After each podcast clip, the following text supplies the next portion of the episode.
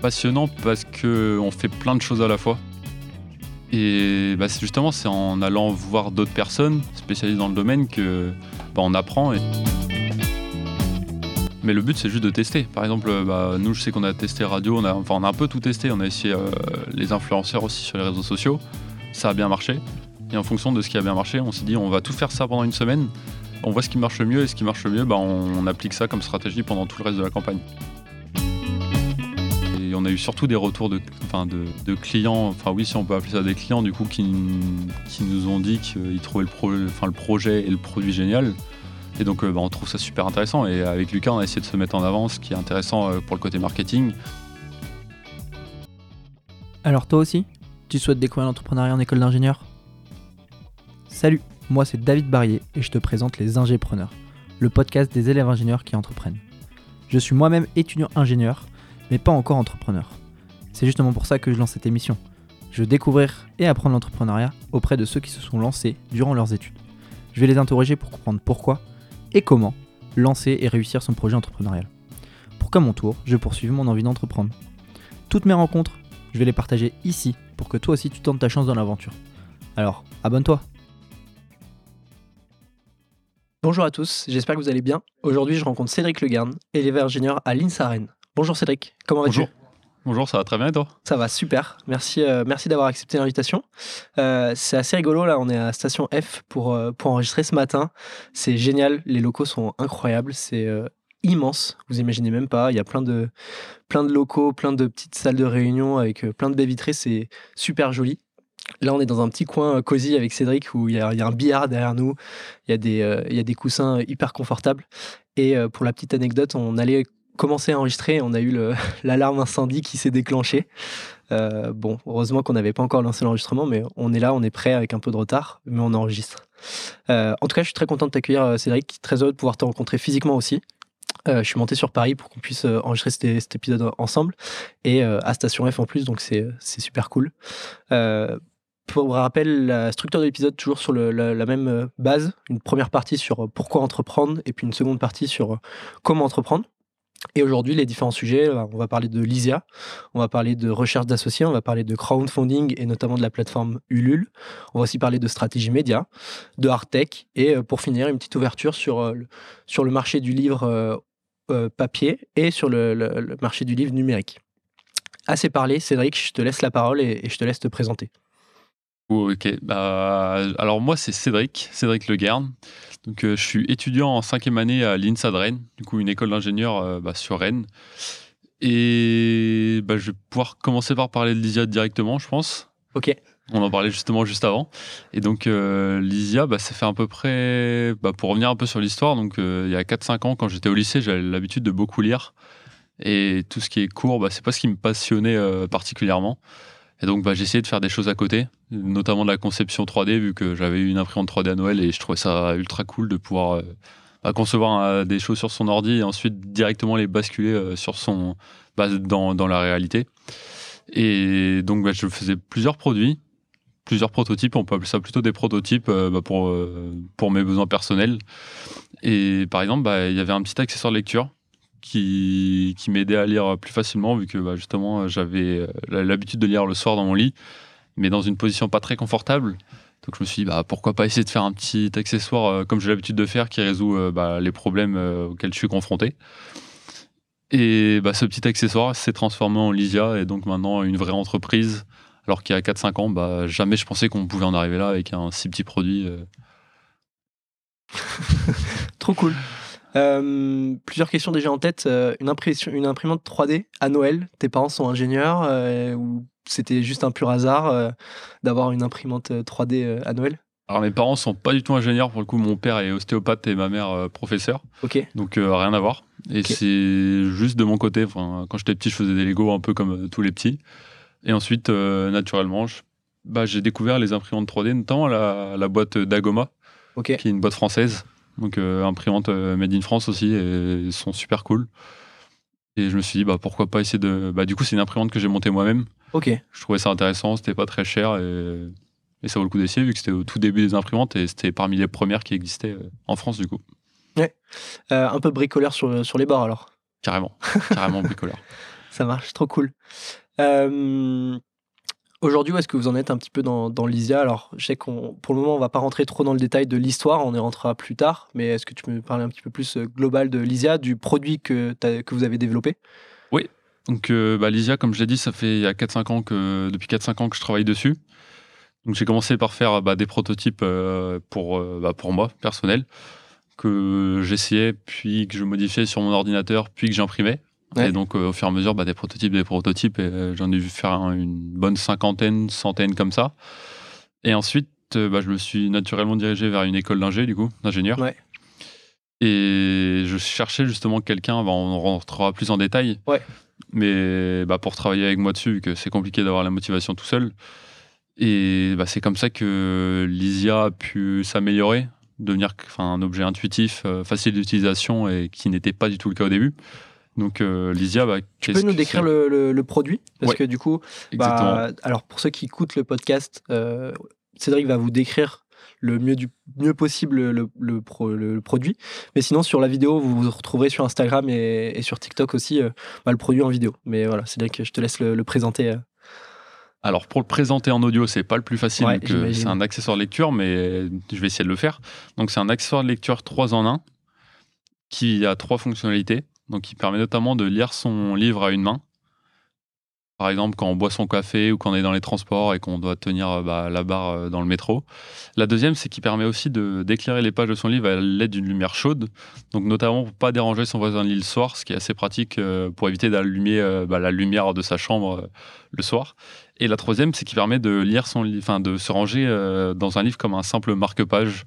Donc, et après, les trois fonctionnalités, du coup, pour entrer un peu dans les détails, sont, bah, sont réalisables simplement en faisant une translation de la baguette.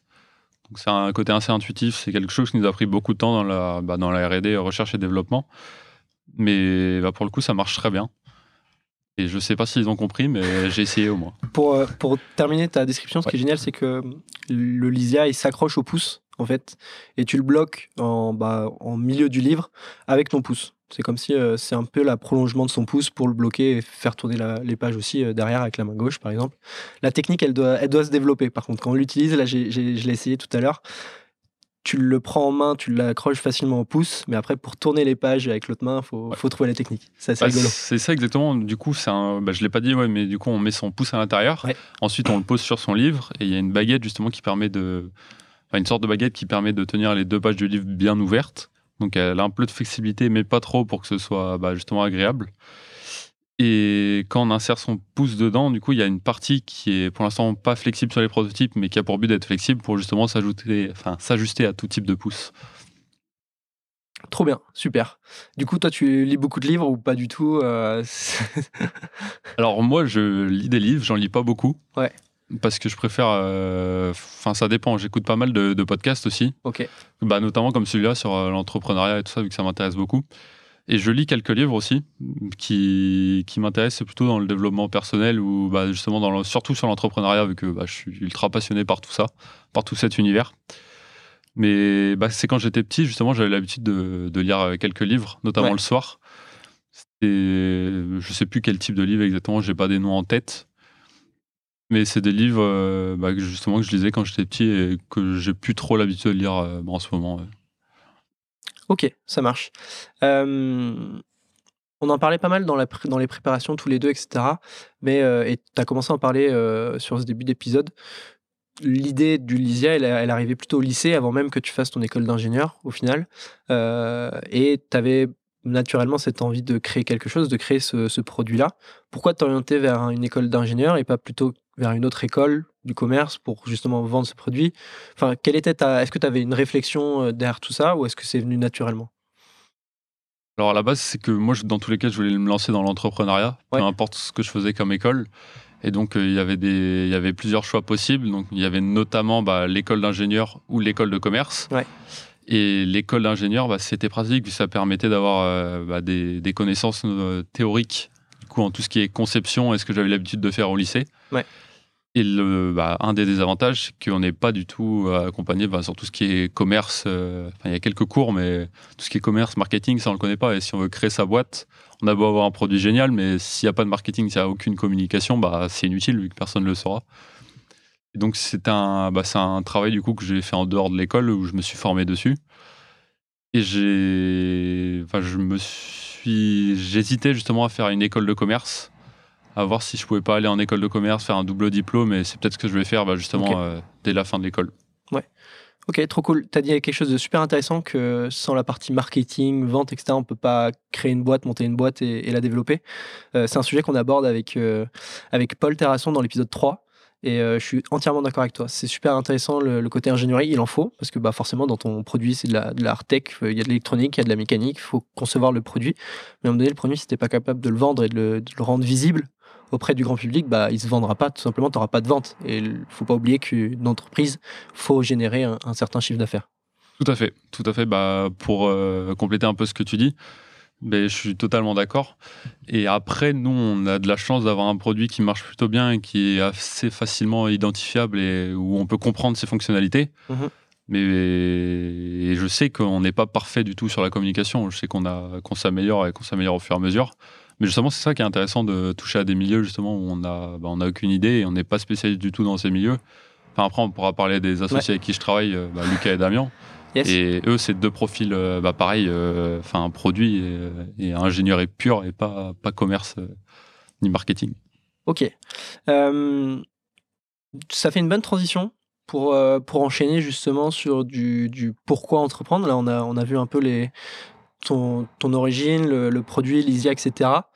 Euh, en même temps, je suis gêné parce qu'il y a un gros bruit de travaux euh, à côté. c'est dommage, il n'y était pas tout à l'heure. J'espère qu'il il va se couper et je le couperai au, au montage. Mais bref, du coup, on va enchaîner sur la partie vraiment euh, bah, pourquoi entreprendre? Euh, tu l'as dit, ça vient naturellement pour toi, mais est-ce que, avec de la réflexion, qu'est-ce qui t'amène vraiment à entreprendre aujourd'hui, à vouloir créer cette entreprise Lysia Est-ce que aussi tu as d'autres projets entrepreneuriaux à côté? Pourquoi tu fais tout ça?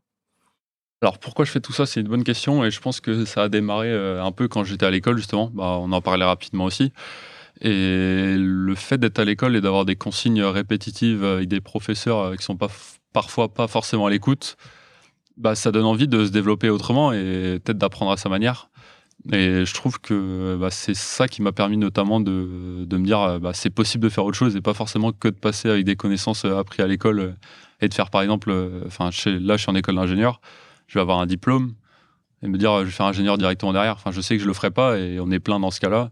Et ça arrive de plus en plus. Enfin il y a une génération où il y a beaucoup plus d'entrepreneurs. Il suffit de se balader sur LinkedIn et 90% des postes, euh, tu vois, c'est un gars de 20 ans qui a créé sa boîte et ça marche trop bien. Et, tout cet univers-là, bah, c'est ultra passionnant vu que bah, est de plus en plus. Et le fait de pouvoir tous s'entraider dès qu'on a une question, par exemple, je sais que si j'ai une question bah, dans le dev, je peux aller voir quelqu'un qui s'y connaît là-dedans.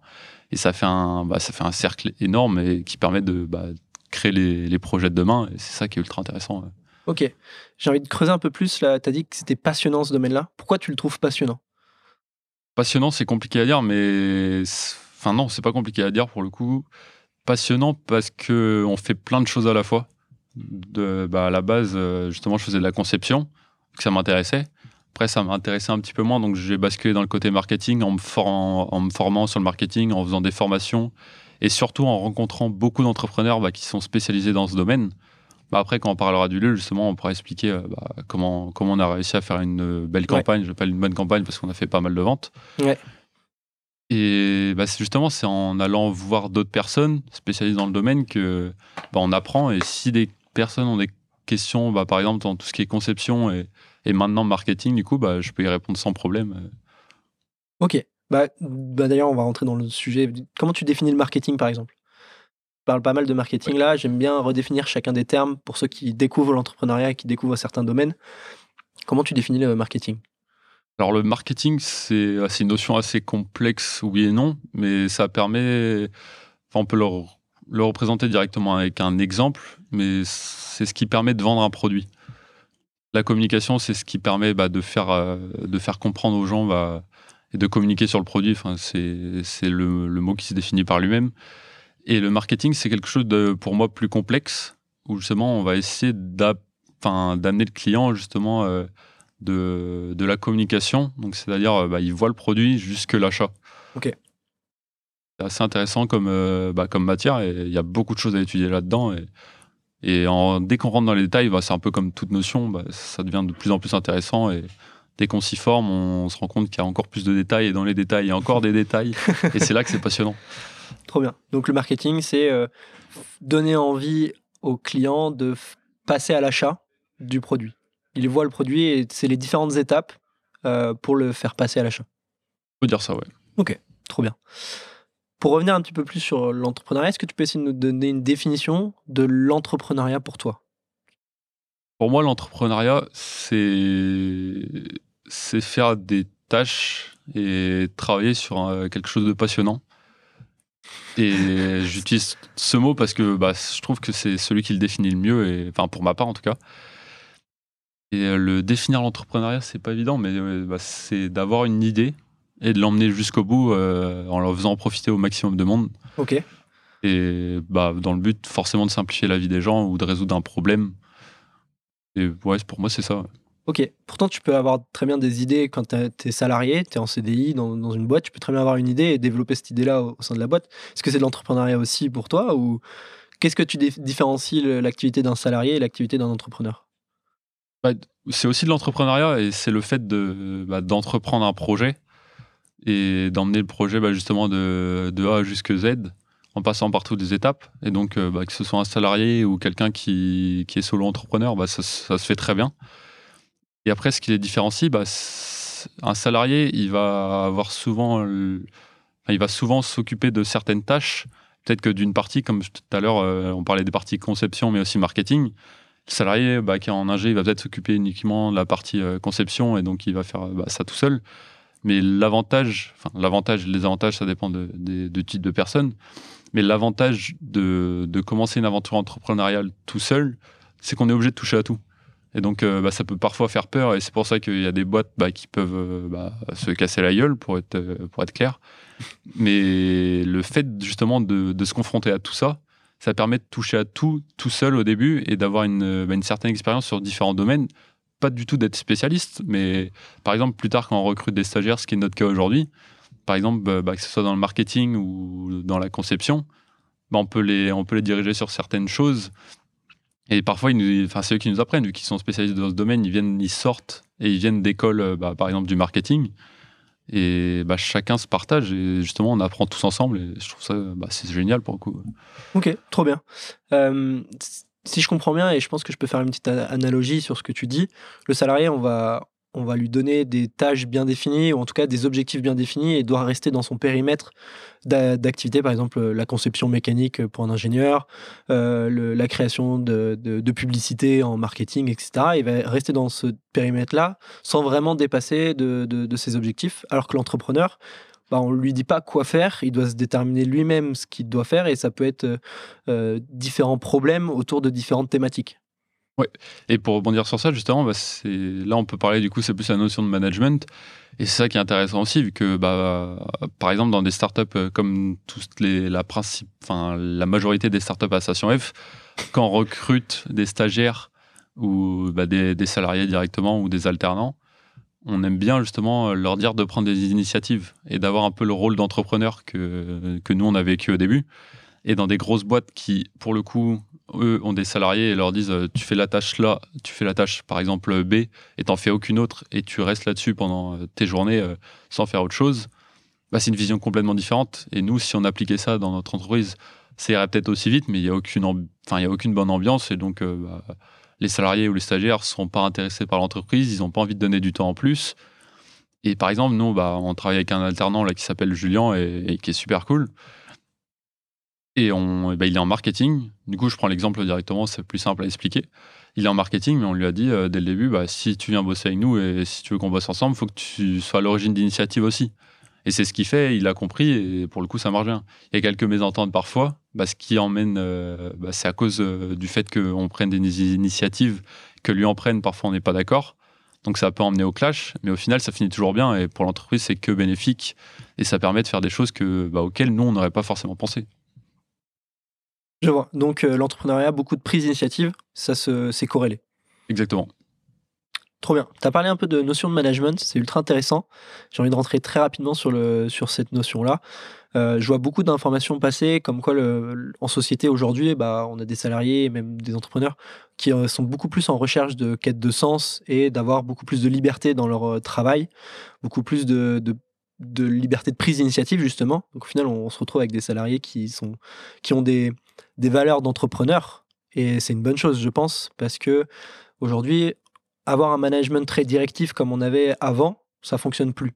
Il faut donner de la responsabilité, euh, donner la possibilité aux salariés de, la prise d'initiative, un petit peu comme si euh, ils étaient entrepreneurs au sein de l'entreprise, pour qu'elles puissent évoluer, pour que ces salariés puissent remettre en cause ce qu'ils fait dans chaque entreprise et, pour que ça puisse progresser.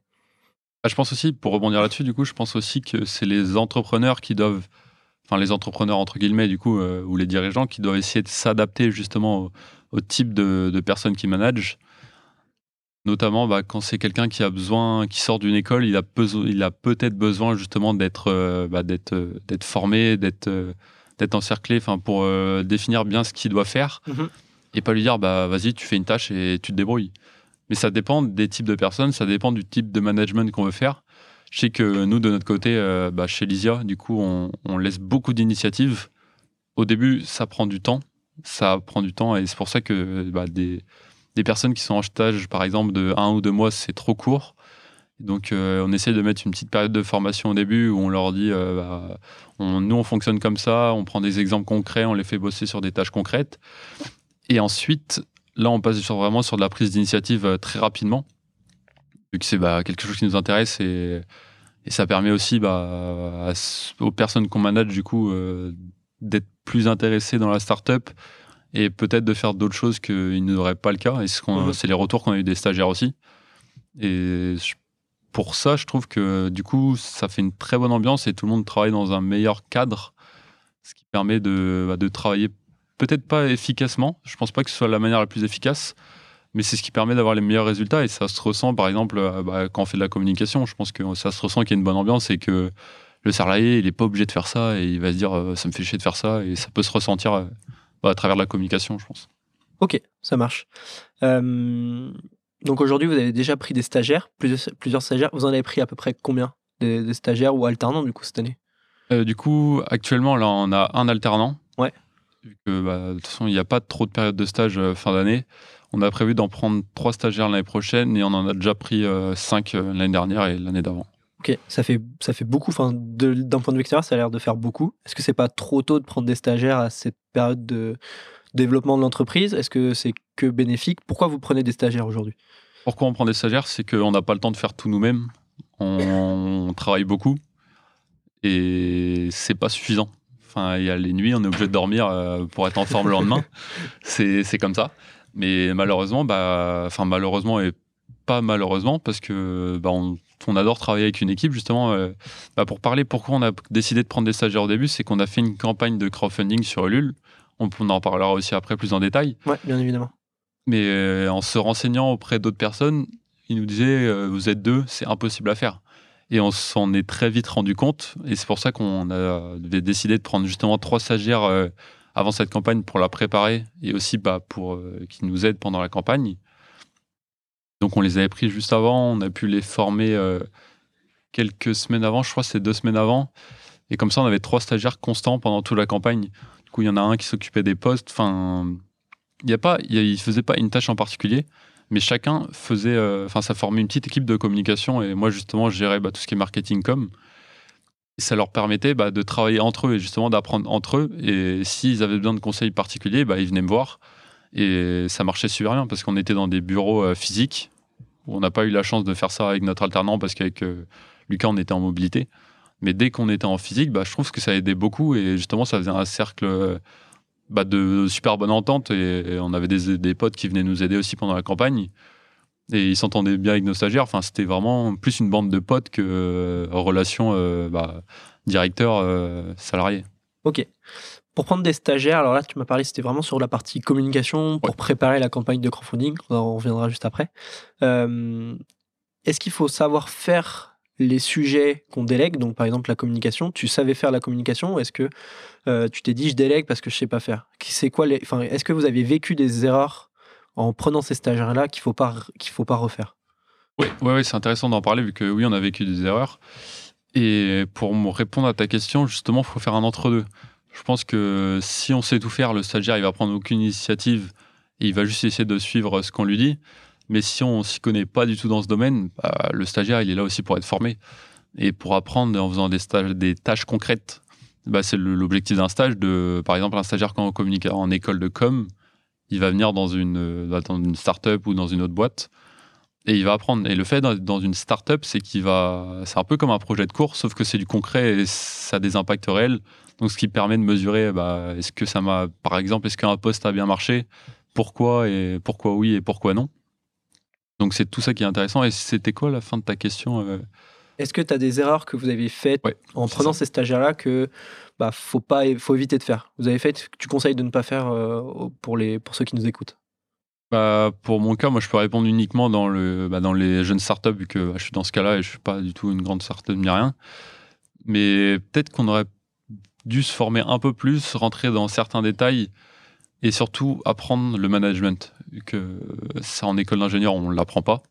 Et on, le ressent que c'est vraiment une tâche. Euh, que c'est vraiment quelque chose qui demande des connaissances. C'est pas juste, euh, tu dis, bah, aujourd'hui, tu fais un post, euh, demain, tu fais une vidéo après-demain, euh, tu postes un TikTok. Et c'est pas comme ça que ça marche. Moi, je pensais, euh, enfin, on s'est dit, on tente, on verra bien. Et c'est pour ça aussi qu'on demandait euh, tous les jours des retours aux stagiaires pour nous dire est-ce que vous avez bien aimé la méthode de management? Pour eux, au début, c'était peut-être pas le mieux, mais au final, bah, ça nous a permis de, de tous apprendre en même temps. Et donc, c'est quelque chose qu'ils n'auraient pas vécu dans une grosse boîte. Ça a des désavantages et des avantages. Mais au final, ça a bien marché, ça leur a plu, et je pense que les tâches, c'était plus intéressantes pour eux, plus motivantes que d'être dans une vraie, d'être dans une grosse entreprise. Ouais, je vois. Donc, ce que je, ce que je retiens, c'est demander des feedbacks. C'est important de. Bah, Si on prend des stagiaires et que c'est la première fois qu'on prend des stagiaires-là, il faut apprendre le management auparavant. Donc, j'imagine la théorie plutôt, hein, parce qu'on le pratique justement en prenant les stagiaires. Des livres, des podcasts, peu importe. Exactement. Euh, et ensuite, l'expérimenter, ce qu'on a appris euh, et ce qu'on a lu ou découvert sur ces stagiaires-là et leur demander des feedbacks au fur et à mesure du stage. Ouais, ça. Il faut pas hésiter à être honnête. C'est quelque chose qui est assez compliqué vu que ils vont se dire ouais, c'est un moment qu'ils travaillent sur leur boîte. Euh, ils sont censés savoir faire tout ça et eux, ils ont peut-être eu l'habitude de faire des stages justement dans des grosses entreprises. Et je pense que le fait d'être ultra honnête avec eux et de dire qu'on n'est pas spécialisé dans ce domaine et qu'on qu'on est tous là pour s'entraider et qu'on est là pour faire euh, bah, un travail euh, à plusieurs et pas juste nous on dirige et eux ils, bah, eux, ils font. Ouais. C'est une collaboration. C'est une collaboration, c'est ça le mot euh, parfait. Et c'est pour ça que travailler à plusieurs, je trouve ça génial et ça permet, bah, pour le coup, nous, on est obligé de diriger un minimum et de, savoir les tâches qu'il y a à faire vu qu'on bah, connaît mieux l'entreprise que eux et eux ne pourront pas rester bah, indéfiniment dans l'entreprise comme ils sont en stage. Mm-hmm. Mais c'est tout l'intérêt justement d'un stage pour eux d'apprendre et pour nous aussi d'apprendre. Trop bien. Ce que j'ai envie de rebondir aussi sur, euh, sur quelque chose. Faut pas oublier que vous restez une start-up, une petite entreprise.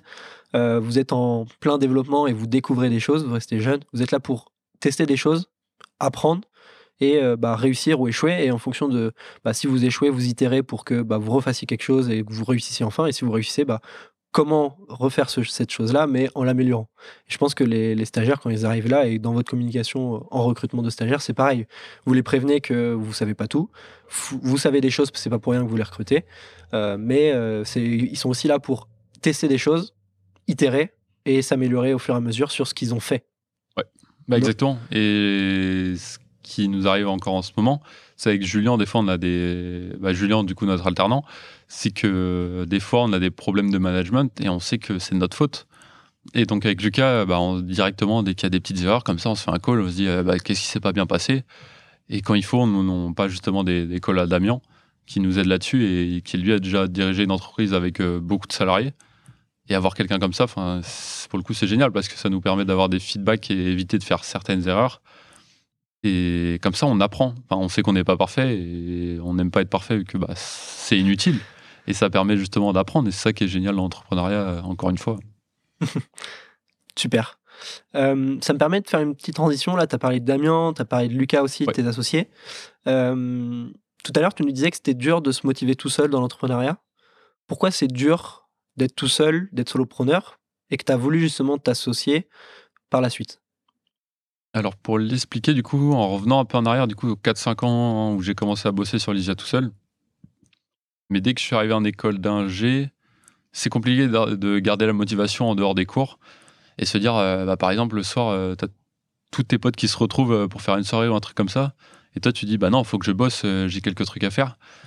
Et le fait de bah, d'être tout seul à travailler sur un projet, pour moi, j'appelle limite pas ça un projet, et que les grosses boîtes d'aujourd'hui, euh, jamais quelqu'un l'a monté toute seule. Enfin, tout seul, pardon.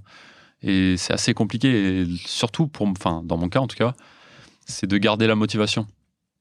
Et j'étais ultra motivé par le projet, je me suis convaincu, auto-convaincu que ça allait bien marcher. Et du coup, je commençais à, à en parler à plusieurs potes, que j'ai mis deux ou trois ans à en parler à une- la première personne. Mes parents n'étaient pas au courant, personne n'était au courant que je travaillais là-dessus. Et euh, le fait d'en parler à plusieurs potes, j'en ai dû en parler à deux, trois. Et le troisième, c'était Lucas. Et Lucas, tout de suite, enfin, Lucas est déjà un grand lecteur, donc euh, forcément, ça l'a touché. Mais après, c'est peut-être pas le projet qui l'a le plus intéressé. Lucas avait déjà un côté entrepreneurial, enfin, il lisait des livres euh, là-dessus, sur tout ce qui est développement personnel. Et au fur et à mesure, mais il s'est intéressé de plus en plus. Il s'est dit, ouais, peut-être que ça a du potentiel.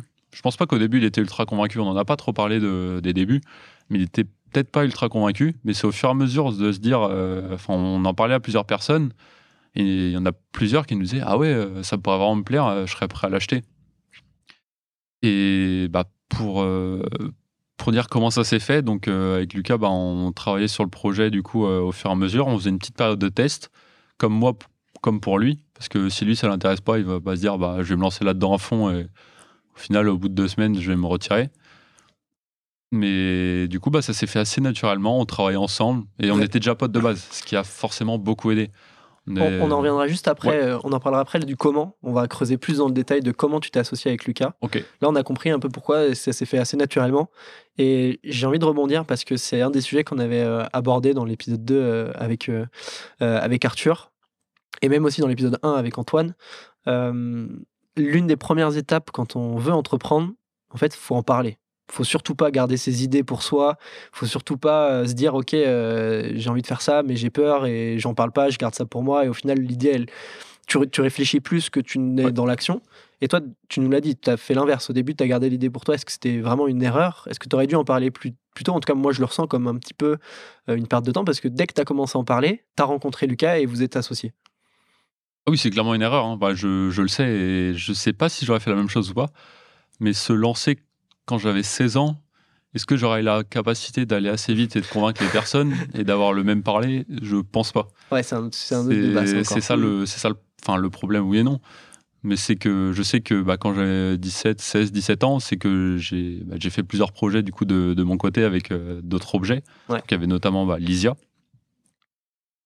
Et le fait de se dire, euh, est-ce que je suis capable à 16 ans d'aller voir une banque, leur demander euh, un prêt de 50K Je pense qu'ils auraient réfléchi à deux fois avant de, de nous le donner, euh, par exemple. Ouais, je vois. Mais euh, en tout cas, ce- que je retiens, c'est qu'au moment où tu as commencé à en parler, ça, c'est les opportunités sont venues de- d'elles-mêmes. Tu en as parlé, tu as des gens qui étaient intéressés pour carrément acheter le, le Lysia, et tu en as parlé, tu as trouvé ton associé. Exactement. Donc ça, Exactement, ça exactement. revient. faut parler de son projet. Ah oui, il faut, en parler à fond. faut en parler à fond. Et même en étant jeune, je pense que. Enfin, il y a de plus en plus de jeunes et on voit notamment sur LinkedIn, euh, il y a des gars de, de 16-17 ans avec qui je parle et qui sont super cool et qui écrivent, enfin, qui écrivent des, des posts LinkedIn de fou. On se dit euh, comment, comment ils arrivent à avoir ce niveau-là à 16-17 ans? Enfin, c'est impressionnant. Et en même temps, c'est intéressant. C'est que eux, ils ont eu, bah, ils ont eu la chance et ils ont, ils ont pensé à se lancer très très jeunes. Parce que bah, qu- quand moi je me lançais du coup vers 16-17 ans, sur LinkedIn, enfin je regardais déjà LinkedIn vu que ça m'intéressait, il déjà y, pas mal. avait, hein. avait aucun jeune et personne ne faisait des posts. Que là, de nos jours, euh, tu te balades sur LinkedIn et tu vois que des gars euh, de 15 ans, ils, ils font ça. Enfin, J'en ai un en tête en... récemment, c'est Théo Leblanc, quelque chose comme ça. Je sais pas si Ouais, c'est quelque chose. Théo ouais, Leblanc, ouais. il y a Maxime Royer aussi. Euh, Qui était à la Thunder Night euh, 3 et 4, je crois. Et euh, ouais. Et ils sont bah, impressionnants. ils sont super chauds. Ouais. Bah, c'est cool en vrai. Bah, c'est cool de voir que des gars aussi jeunes puissent se lancer euh, bah, aussi vite. Et c'est bah, motivant. Je pense qu'ils ils le font et donc d'autres le feront. Et, et au fur et à mesure, les âges diminuent. euh. Mais du coup, c'est trop cool. Après, on rentre dans notre débat de bah, est-ce que se lancer super tôt? Imagine que demain il y a quelqu'un de 15 ans qui se lance. Est-ce que c'est pas trop tôt? 13, 14 ans qui tôt C'est pas trop tôt. faut attendre un peu. Quels sont les avantages de se lancer hyper tôt et les désavantages? C'est ça. Après, c'est un autre débat. Moi, je pense que c'est intéressant, mais euh, se lancer trop tôt, euh, ça a aussi ses risques et, euh, et c'est des, avantages. Bah, juste pour rebondir là-dessus, je trouve ça intéressant, juste rapidement, c'est que le fait de se lancer tôt, ça permet justement de faire des tests. Et je sais que Lysia, euh, enfin, c'est un, petit produit et ça va pas devenir euh, l'énorme produit de demain dont tout le monde parlera. Mais justement, de lancer une première entreprise avec un petit produit et des choses pas très très compliquées pour le moment, bah, ça permet de faire des tests, de faire des erreurs et justement de rebondir si demain je crée une autre boîte, euh, ce que j'espère faire. Et bah, ça me permettra d'aller beaucoup plus vite et d'éviter des erreurs que j'ai fait bah, du coup en étant plus petit. Et je pense que le, fait de commencer par une boîte avec une ambition importante, mais pas énorme, ça permet de faire euh, des erreurs sans se griller les prochaines cartouches. Quoi. Ouais, c'est super intéressant ce que tu dis et, ça me fait penser à un poste de, Thibault Louis euh, qui disait que bah, pour apprendre l'entrepreneuriat et pour apprendre à lancer une startup, en fait, il faut juste les faire. Il faut faire sa première startup, créer sa première euh, entreprise parce que c'est au moment où tu fais que tu vas apprendre et que tu vas itérer pour justement ne plus refaire les erreurs. Et euh, malgré toutes les rencontres, les échanges que tu fais, même si tu récupères les erreurs à éviter, etc., tu feras quand même des erreurs parce que c'est spécifique au marché dans lequel tu vas te lancer, etc. Donc c'est super intéressant ce que tu dis et, je trouve ça ultra pertinent. Faut qu'on avance. J'ai envie d'aborder beaucoup plus dans le détail bah, votre campagne de, campagne de crowdfunding, euh, choisir Ulule, etc. Est-ce que déjà tu peux nous expliquer ce que c'est une campagne de crowdfunding et pourquoi vous avez choisi de vous lancer dans cette campagne-là pour Lysia? Alors déjà, qu'est-ce que c'est une campagne de crowdfunding? Donc, euh, bah, en français, c'est-à-dire financement participatif. Donc, c'est une campagne qui permet à des personnes, que ce soit des particuliers ou des entreprises, de participer à un projet euh, de manière financière. Et en échange, ils sont en échange de leur participation financière, du coup, ils deviennent contributeurs et reçoivent une contribution. Donc ça peut être euh, soit des goodies, par exemple, juste avec le, le logo de la marque, si c'est une application ou des choses comme ça mais la plupart du temps, c'est des contributions physiques. Donc, par exemple, nous, en prenant notre cas euh, et, en, exemple, c'est que les personnes pouvaient acheter justement le Lysia à un tarif préférentiel avec des, réductions euh, bah, temporaires. Et en échange, bah, ils avaient un Lysia et en gros, il y a un tarif euh, minimal qui était dans notre cas à 19 euros. Et après, ils pouvaient monter jusqu'au niveau qu'ils veulent. Donc, tu avais de 19 euros jusque de mémoire 250. Et donc, en fonction bah, de l'implication de la personne, ils avaient des récompenses plus ou moins importantes. Euh. Et l'avantage du financement participatif, qui est aussi une des spécificités, c'est justement bah, si la campagne se passe mal, si on dépasse pas l'objectif, on n'a pas les fonds, mais au moins on prend pas les risques. Et on peut avoir des feedbacks justement d'utilisateurs qui nous disent euh, ah ouais mais c'est bizarre, euh, j'ai pas compris ce que vous faites ou des choses comme ça. Et derrière tu peux relancer une campagne et justement ça évite de faire, de prendre des risques. Parce qu'il y en a qui lancent des boîtes, qui lancent des produits sans forcément avoir fait de tests. Et nous, on s'est dit, bah, euh, on est jeune, on n'en sait rien si le produit va vraiment plaire, même si on a fait des tests. On ne sait pas si les gens passent à l'achat. Et le fait d'aller sur une campagne comme ça, ça permet de dire, ah ouais, il y, a un potentiel ou il n'y en a pas. Et s'il n'y en a pas, bah, comment je peux le modifier pour que justement ça se vende bien? Et si ça se vend bien, bah, comment est-ce que je peux améliorer pour toujours euh, bah, en vendre plus et faire en faire profiter un maximum de personnes? C'est une sorte de go-to-market finalement. Euh, aller tester son marché, voir si bah, finalement il y a vraiment des personnes qui veulent acheter euh, son produit et puis bah, commencer à itérer sur son produit, avoir des feedbacks et commencer à le modifier. Bah, pour moi, c'est clairement une étude de marché pour le coup. Ok. Hum, pour toi, donc, une campagne de crowdfunding, c'est euh, une manière différente de récupérer de l'argent qu'une levée de fonds, par exemple. Euh, où en plus, bah, vous n'êtes pas en, vous, vous donnez pas des parts à quelqu'un d'autre, vous, vous, gardez toutes vos parts de capital de l'entreprise. Euh, quels sont les avantages de faire une campagne de crowdfunding et les désavantages, les inconvénients par rapport à une levée de fonds? Est-ce que ça se compare déjà? Est-ce que c'est comparable? Parce que bah, quand on parle de startup, on parle régulièrement de levée de fonds. Là, vous, tu, tu, parles de Lysia comme une startup, mais vous n'avez pas fait de levée de fonds, vous avez fait une campagne de crowdfunding. Est-ce que ça se compare? Et si oui, comment? Ça peut se comparer oui et non. Euh, pour euh, répondre à ça, justement, il faut déjà voir que dans une campagne de crowdfunding, il y a différents objectifs.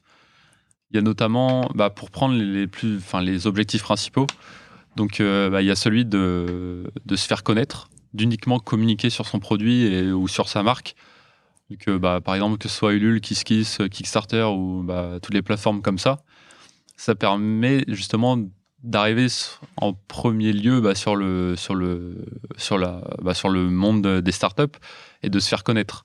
Ça, c'est le premier objectif. Et sinon, il y en a pour d'autres qui est de, bah, de vendre son produit, de faire une étude de marché, comme ça a été un peu notre cas. Et il y en a pour d'autres encore, euh, qu'est-ce que ça pourrait être? Euh, Ce serait uniquement de vendre son produit. Et il y en a, justement, quand je parle de vendre son produit, c'est différent du deuxième objectif.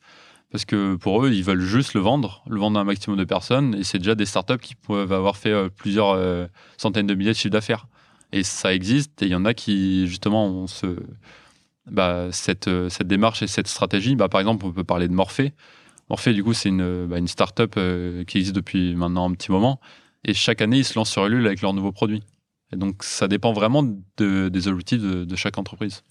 Ça permet aussi de de pas créer un produit, d'avoir déjà des stocks avant de les vendre. Ça permet d'éviter de, tout simplement avoir des stocks. Oui, bah ça c'est intéressant, oui et non. Enfin, pour, euh, pour ma part, du coup, je trouve ça plus intéressant, que justement, ça évite de prendre des risques. Et je sais que, bah, par exemple, pour des moules, si c'est 20 ou 30 cas, bah, on n'a pas forcément les financements dès le début et on se dit, euh, faut d'abord qu'on teste le marché, on y va tranquille, on essaie d'aller vite, mais on attend d'avoir d'avoir les précommandes des utilisateurs pour ensuite le fabriquer pour certains utilisateurs et certains clients, ça se comprend pas vu qu'ils se disent euh, bah, moi quand j'achète un produit, je l'ai euh, sous une semaine ou deux. Mais pour les autres qui vraiment comprennent le, bah, système du financement participatif et qui se disent euh, ouais moi ça m'intéresse d'aider une boîte justement qui veut s'impliquer dans le Made in France, qui essaie d'industrialiser des produits innovants bah, justement localement. ça m'intéresse et je comprends que les délais puissent être longs, que c'est des jeunes qui se lancent et qui font des erreurs au début et notamment des erreurs de communication. Et justement, c'est ça qui est intéressant. Et pour rebondir rapidement du coup sur la différence entre levée de fonds et crowdfunding, une levée de fonds, c'est vraiment là où on passe justement bah, des, parts de son capital, où, ouais, on se dilue justement pour avoir des financements pour euh, pouvoir se lancer rapidement. Mais ça permet pas de tester le marché. Et pour moi, le crowdfunding est une étape, enfin, l'étape 1 et la levée de fonds est l'étape 2. Ouais, je vois. ok. Ça marche. tu me parlais de. Enfin, on a parlé au début de, l'épisode qu'on que vous avez fait une stratégie média pour supporter aussi cette campagne de crowdfunding. Pourquoi avoir choisi de développer une stratégie média pour, euh, pour cette campagne-là, typiquement? Alors, pour donner des conseils sur le crowdfunding, du coup, déjà, ce qu'on a fait, pour ma part, vu que c'est plutôt moi qui me suis occupé de ce qui est marketing com, c'est que j'ai interviewé, du coup, les. Enfin, j'ai interrogé plutôt ceux qui avaient fait des super campagnes. Donc j'ai pris les, les 30 boîtes les plus grosses, j'ai eu 20 réponses, euh, enfin 20 sur 30 réponses à peu près. Et je leur ai demandé bah, comment vous avez fait, qu'est-ce qui a bien marché, qu'est-ce qui n'a pas marché, les erreurs à faire, euh, bah, un peu comme on fait là, d'échanger sur les erreurs et sur ce qui a bien marché. Et donc j'ai eu un retour ultra complet. Bah, quand on dit 20 personnes avec qui on parle pendant 30 minutes, je je pense pas qu'on peut avoir de retour plus complet pour mieux réussir sa campagne. Et donc, en fonction de tout ça, bah, on a pu euh, déduire bah, euh, et voir ce qui était le plus intéressant. Et ce qui en est ressorti, justement, c'est la stratégie média. Et notamment tout ce qui est média, bah, que bah, les radios, les magazines, les télés, tout ça, ça marche super bien. Nous, on n'était pas trop dans cet univers-là parce que les jeunes, maintenant, c'était plutôt euh, YouTube, Twitch et tout ça. Et c'est ce qui marche bien. Mais quand notre clientèle n'est pas, bah, est pas nous-mêmes, notre clientèle cible, c'est pas nous-mêmes, c'est compliqué de se mettre à leur place. Et donc, on est directement allé interroger bah, les personnes euh, qui, qui étaient notre clientèle cible et savoir justement enfin, ce qui les touchait et où est-ce qu'ils allaient voir le plus et où est-ce qu'ils bah, se sentaient le plus à l'aise euh, pour notamment acheter des produits. Donc, bah, on a vu que en faisant des tests, en étant dans l'Ouest de France, par exemple, ça nous a fait des coûts de communication énormes et des ventes énormes derrière. Et donc, euh, on voit très régulièrement bah, sur la courbe de nos ventes que dès qu'on a un, petit média, ça, fait, ça monte et puis après ça redescend et au fur et à mesure. Il y a Cédric qui est en train de nous faire un petit, euh, un petit diagramme de, de courbe exponentielle euh, quand, quand, ils sont passés dans les, dans les médias. C'est assez rigolo. Euh, ok, donc une stratégie média parce que finalement, tu es allé interroger des personnes expérimentées qui ont déjà testé des campagnes de crowdfunding. Et l'une des, l'un des conseils qui est ressorti clé, c'était se, faire, se rendre visible auprès des médias. Euh, Et pour répondre là-dessus, du coup, ça dépend vraiment de chaque, euh, de chaque startup. Mais le but, c'est juste de tester. Par exemple, Ouais. bah, nous, je sais qu'on a testé radio, on a, enfin, on a un peu tout testé. On a essayé euh, les influenceurs aussi sur les réseaux sociaux. Ça a bien marché. Et en fonction de ce qui a bien marché, on s'est dit, on va tout faire ça pendant une semaine. On voit ce qui marche le mieux et ce qui marche le mieux, bah, on applique ça comme stratégie pendant tout le reste de la campagne. on, on en reviendra vraiment Ouais. dans, plus en détail dans le comment, comment vous avez fait cette stratégie média juste après. Euh, et pour terminer sur la partie euh, pourquoi, euh, j'ai envie de comprendre plus en profondeur le, le pourquoi tu as contacté des personnes plus expérimentées sur ces campagnes de crowdfunding. Pourquoi aller chercher ces personnes-là? Pourquoi récupérer des retours d'expérience? Qu'est-ce que tu qu'est-ce que tu cherchais en les contactant? Euh, bah, pour le coup, je m'intéressais déjà beaucoup aux campagnes de crowdfunding euh, depuis que je suis assez petit. et Je passais beaucoup de temps, notamment sur Kickstarter. Kickstarter Ouais, Kickstarter. Je trouvais ça super intéressant. Et là, c'est des campagnes bah, à plus grosse envergure et au niveau international. J'ai déjà participé à plusieurs projets et que je trouvais ça super intéressant, euh, notamment d'avoir le produit, mais aussi d'aider euh, bah, les, d'aider, les, les entrepreneurs qui se lancent là-dedans. Et le fait euh, justement de, de contribuer à ces types de campagnes, ça donne envie de encore plus s'y intéresser. Et donc, euh, j'ai toujours voulu faire une campagne de financement participatif. Lysia était le produit parfait pour, euh, produit pas très cher, euh, compréhensible rapidement à l'image. Et je me suis dit, bah, dans tous les cas, pour se lancer, j'ai aucune expérience là-dedans, aucune expérience concrète. Donc, je vais voir ceux qui en ont. Et la plupart m'ont répondu, et ils ont été hyper clairs.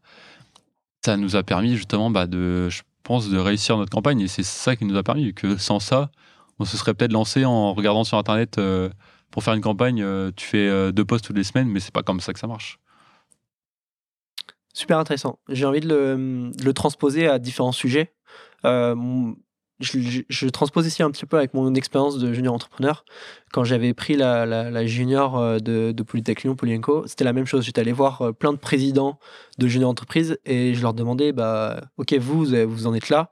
Comment vous avez fait pour, euh, pour en être là aujourd'hui? Quelles sont les erreurs à éviter, etc.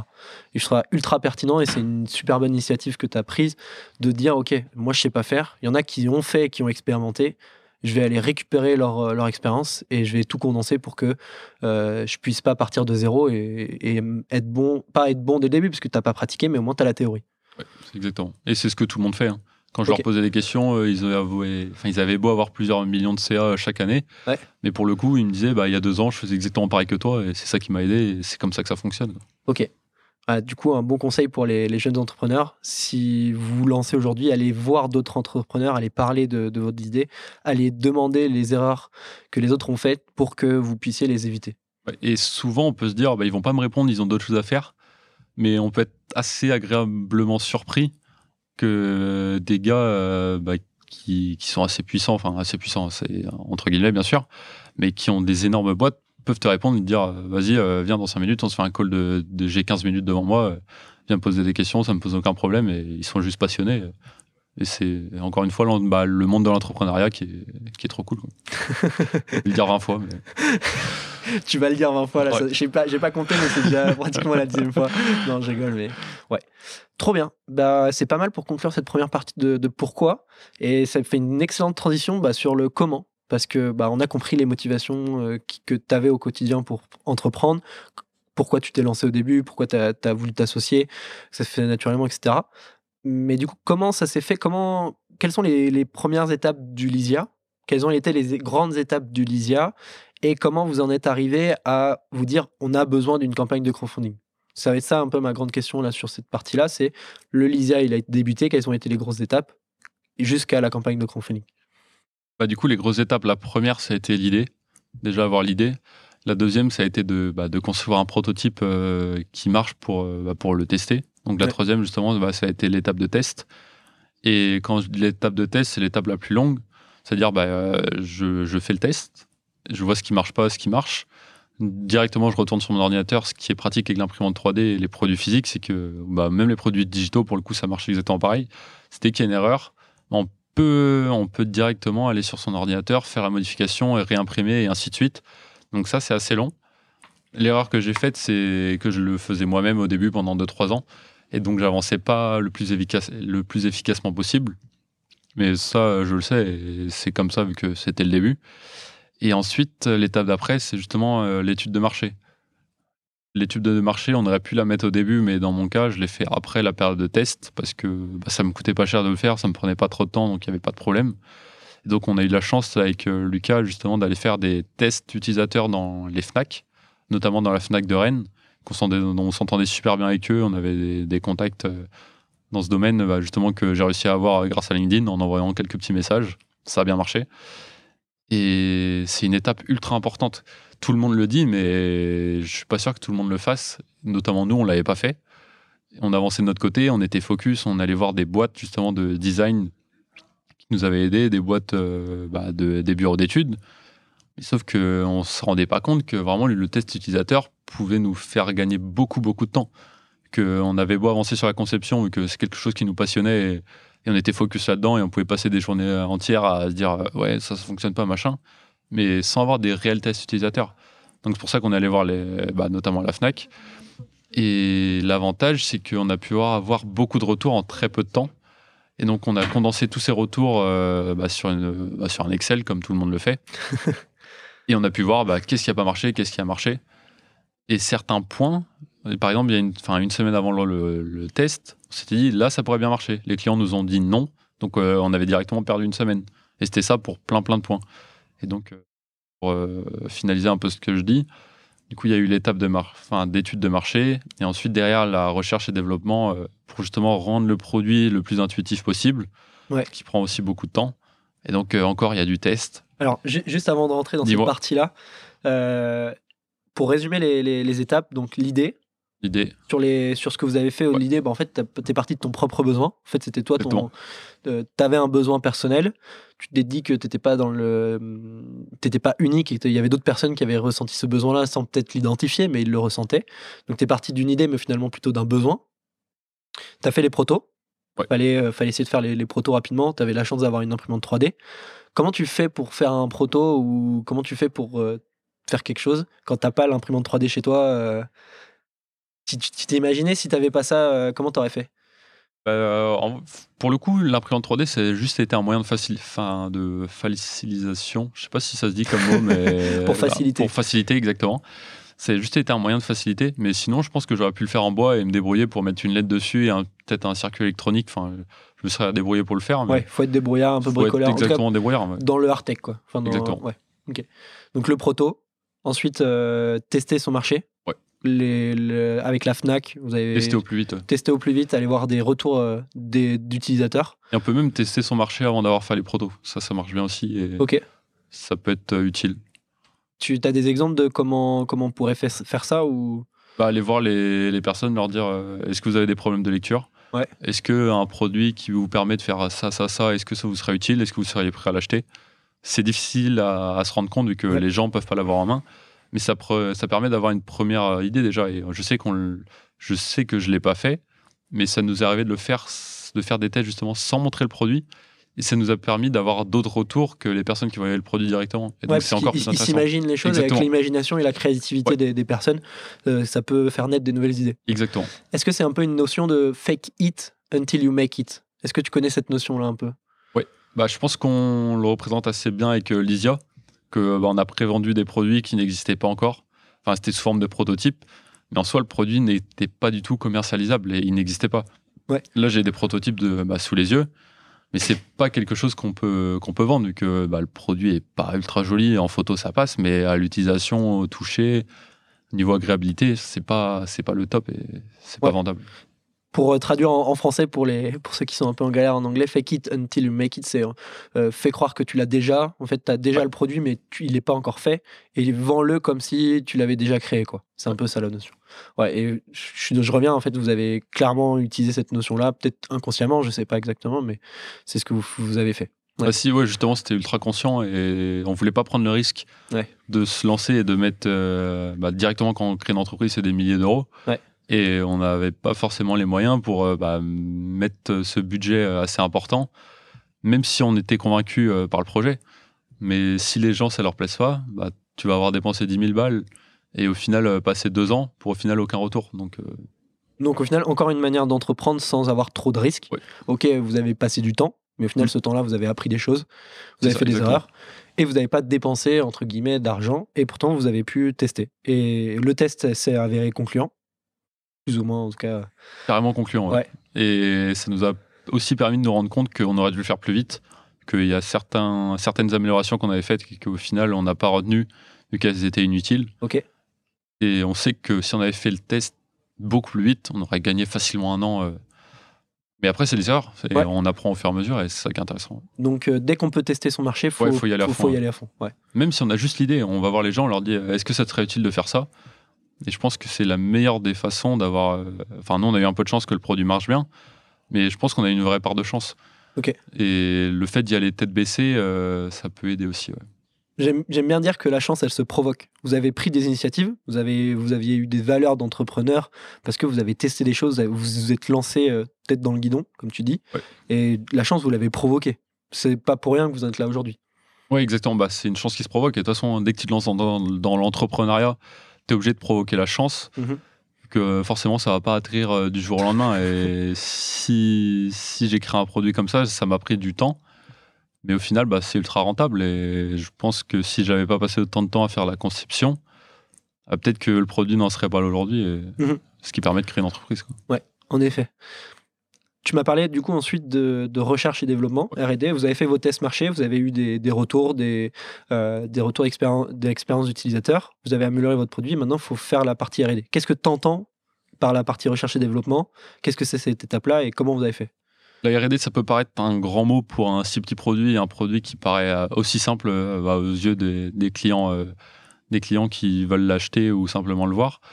Mais c'est qu'un produit comme ça, si on veut en faire une vraie entreprise, ce qui est notre intérêt euh, et notre objectif aujourd'hui, c'est qu'il faut l'optimiser au maximum.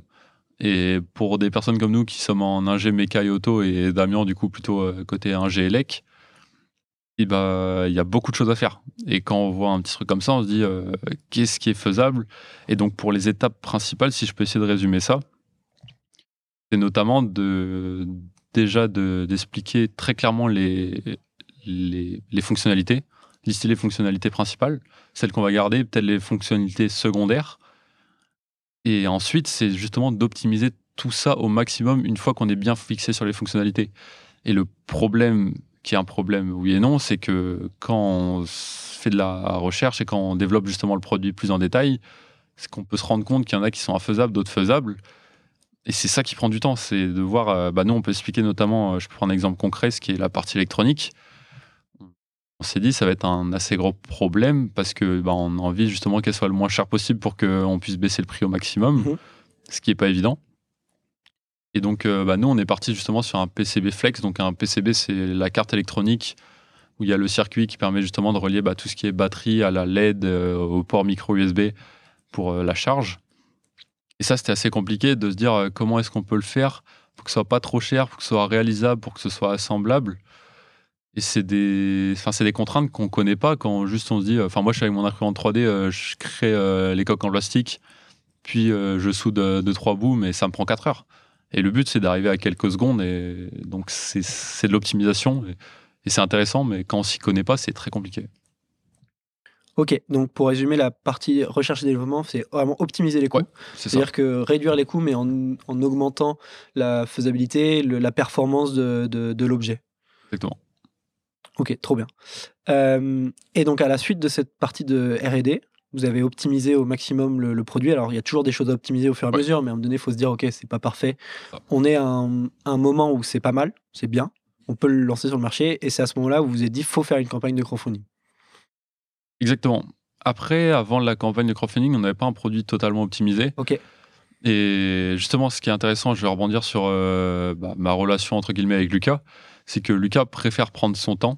Et justement, je pense qu'il aurait bien voulu passer plus de temps sur le produit et se dire, euh, bah, est-ce qu'on peut pas essayer de l'améliorer? Est-ce qu'on peut pas aller faire d'autres tests à la Fnac? Comme ça, on voit si les gens, ça leur plaît bien. euh, par exemple, d'utiliser plus la fonctionnalité marque-page. Et moi, je suis plus à se dire, euh, non, viens, on fonce, on y va, et on verra bien ce que ça donne. Et donc, bah, pour le coup, j'ai essayé de prendre les dessus là-dessus que bah, j'avais le projet à la base et donc j'avais un peu plus de, de comment dire de peut-être de j'ai pas le mot pour dire mais j'avais peut-être plus de viabilité en sorte à dire Lucas viens vas-y suis-moi euh, fais-moi confiance euh, ça va le faire euh, depuis le début ça marche bien et le crowdfunding on se les donnait l'idée, par exemple, je sais pas, fin d'année, enfin début d'année, par exemple, en janvier. Et en février, on a dû se décider en disant est-ce qu'on le lance avant euh, la période d'août, vu qu'on est justement, pour prendre l'exemple, ce qui est intéressant, c'est que pendant la période de, bah, de l'été, les gens n'achètent pas et ils sont moins sur le- tout ce qui est campagne de crowdfunding. Mhm. Donc on s'est dit soit on le lance fin mai, soit sinon on le recule dès début novembre. Donc ça faisait un gros gap entre les deux. Ouais. Et on était très très short parce qu'on n'avait aucun proto euh, joli. Ça, c'est enfin les protos qu'on a sous les yeux, ça n'existait pas. Et pour ça justement, j'ai dit à mon frère euh, qui s'appelle Nico, qui nous a aidé sur tous les rendus 3D. Et donc on a fait beaucoup beaucoup de rendus 3D.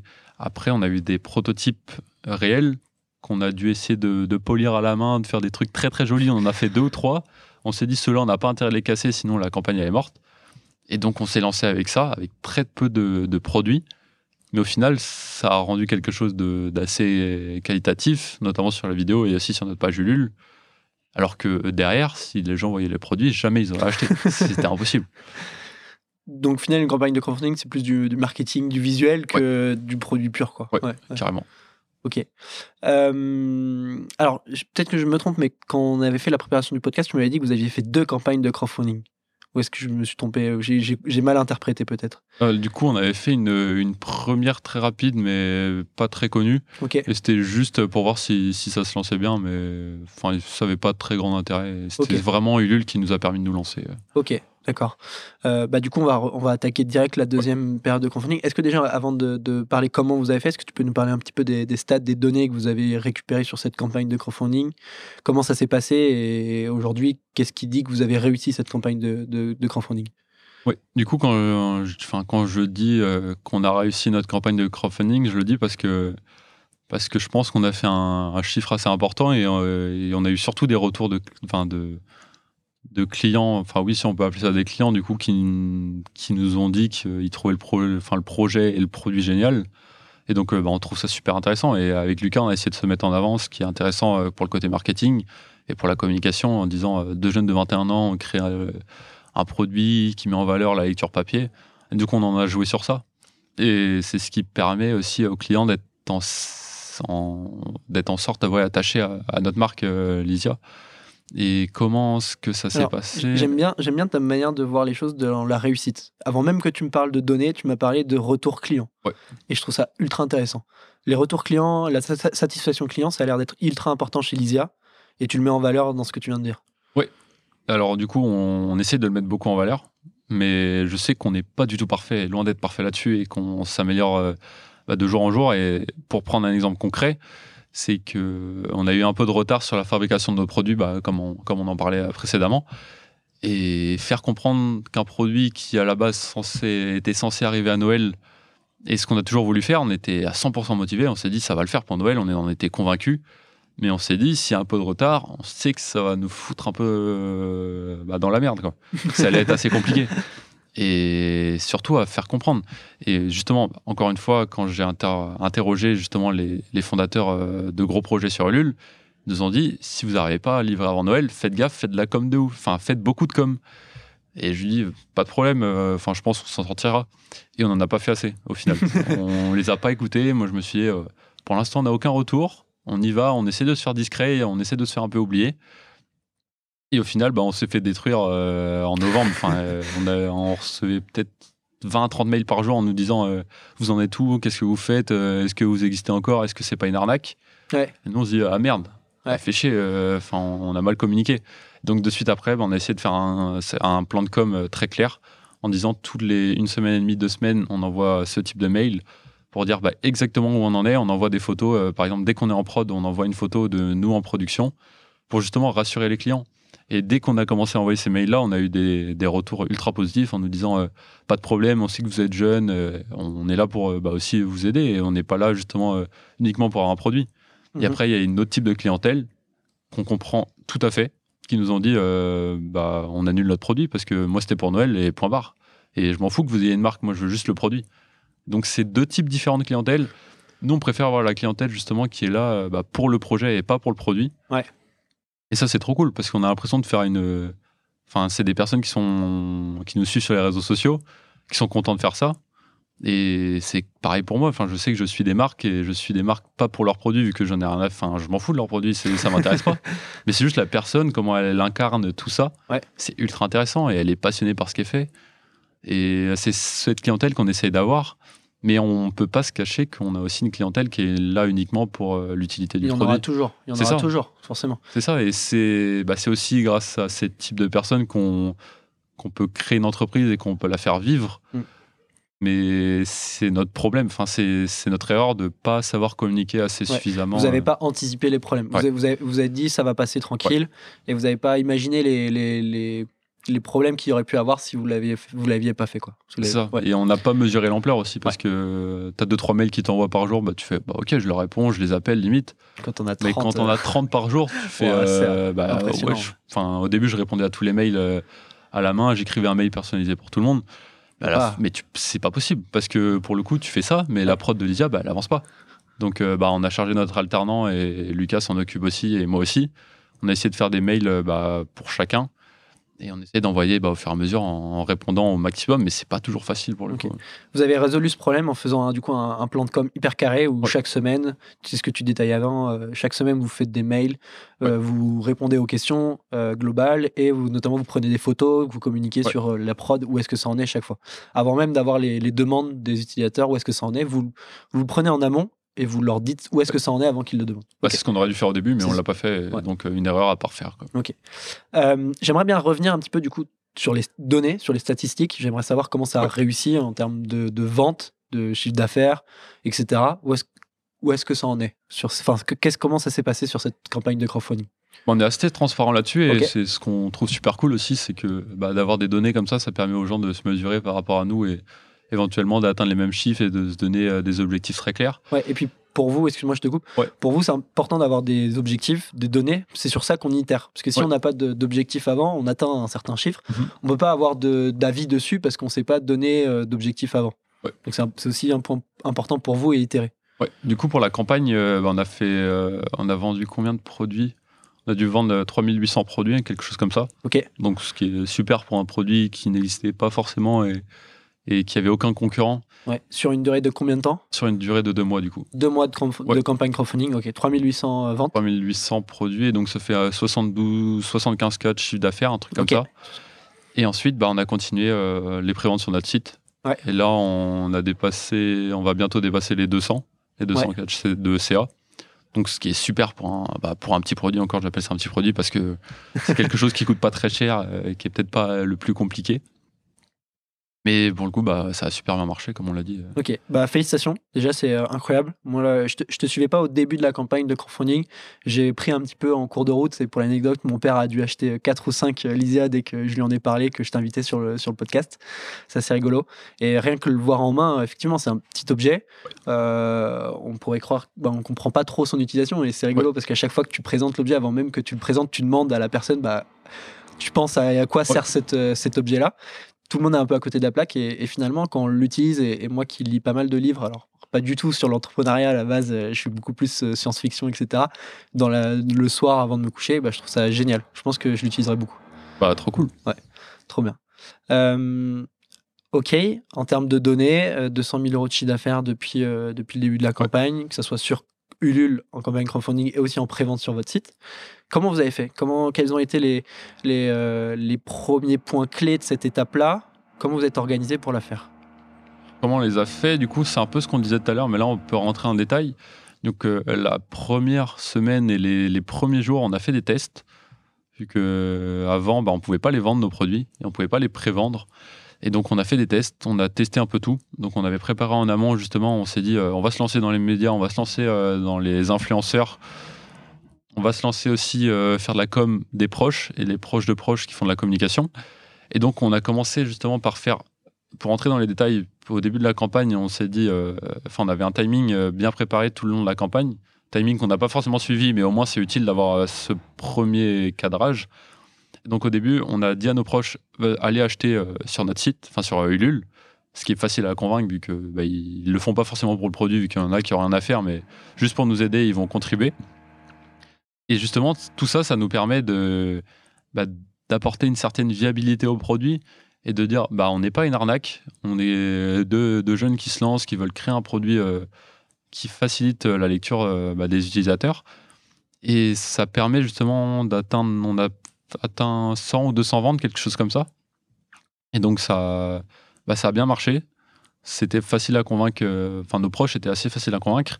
Mais la deuxième étape, c'était de passer des proches justement au grand public. Ouais. Et donc pour ça, au fur et à mesure, on essaie de, de s'étendre petit à petit.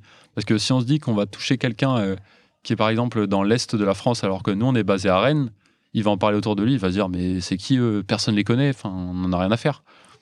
Que si justement on s'étend au fur et à mesure, que ce soit localement ou dans le type de clientèle, bah, justement les gens vont se dire euh, ah ouais bah il m'en a parlé juste avant et c'est ce qui arrive maintenant. Enfin on sait que dès qu'on va voir une librairie, ils vont se dire ah ouais j'en parlais avec euh, des potes à la soirée la dernière fois. Et de suite, ça donne une relation de confiance et qui va permettre d'acheter le produit assez rapidement. Que si la personne n'achète pas le produit rapidement, si elle en entend parler qu'une seule fois, elle va se dire euh, Ouais, j'achèterai ça demain. Mais demain, elle l'aura oublié. Que s'il y a une autre personne qui arrive au fur et à mesure, enfin, c'est des, cercles.